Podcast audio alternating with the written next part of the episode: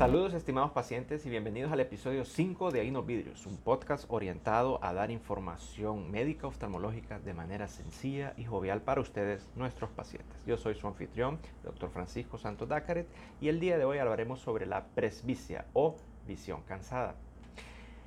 La presbicia es la dificultad de leer que sucede generalmente después de los 40 años. Es una condición inevitable, inherente al envejecimiento todo mundo va a tener algún grado de presbicia, sí o no, después de los 40 años. Algunos pacientes se presentan antes. Yo he tenido pacientes incluso de 37 años con cierto grado de presbicia que eh, se presentan con dolores de cabeza, dificultad para leer y pasándole una corrección de cerca mejoran mucho. Sin embargo, la gran mayoría de los pacientes después de los 40 años. Ciertas condiciones como la miopía o el astigmatismo enlentecen el aparecimiento de la presbicia, ya que ambos son pacientes que pueden leer de cerca sin necesidad de lentes, entonces eh, ellos pueden leer y la presbicia aparece un poquito más tarde. Sin embargo, sucede algo, que con las gafas que ellos usan de lejos no pueden leer. Ellos tienen que quitarse las gafas, levantar el lente y para poder leer un poco.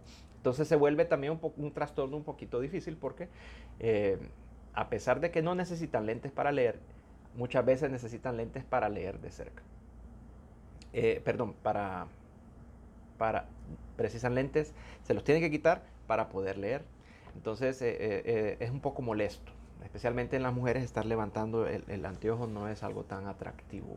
Y los hombres, por ejemplo, especialmente los que trabajan en, en escritorio, tampoco les gusta mucho estarse moviendo y levantando el lente. Entonces, si es algo que nos va a pasar a todo mundo, después de los 40 años, ¿por qué no tenemos la cura todavía?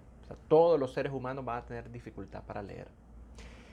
Y es que no es tan sencillo, porque hay muchas teorías y todavía eh, eh, estamos con dificultad de, entender la fisiopatología de la presbicia.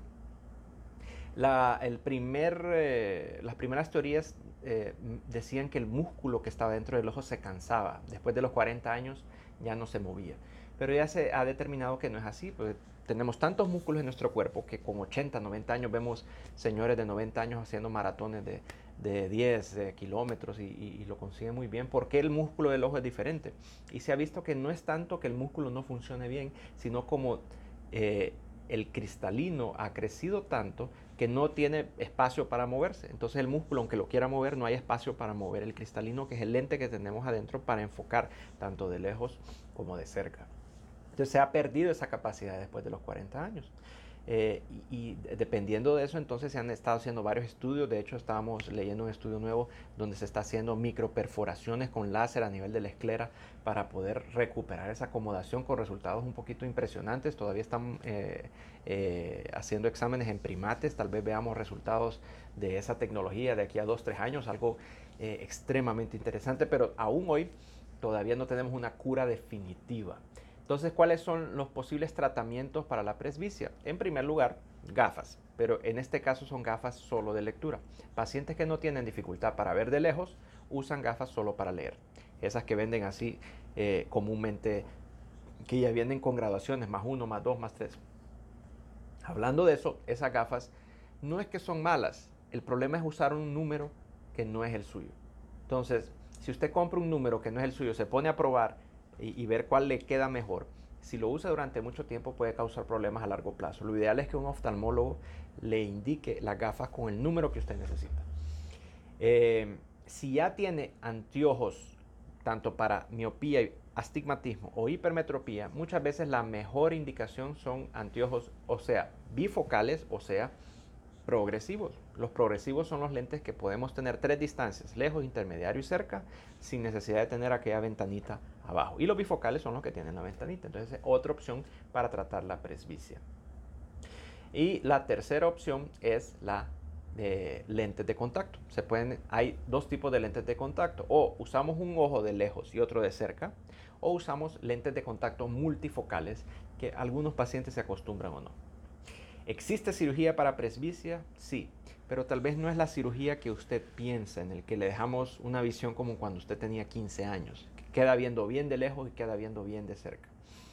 La mayoría de las cirugías para la presbicia van orientadas a dejar un ojo bien de lejos y dejar un ojo bien de cerca. Se hacen pruebas antes para ver si usted se adapta a esta condición. Eso es en cuanto a la cirugía láser.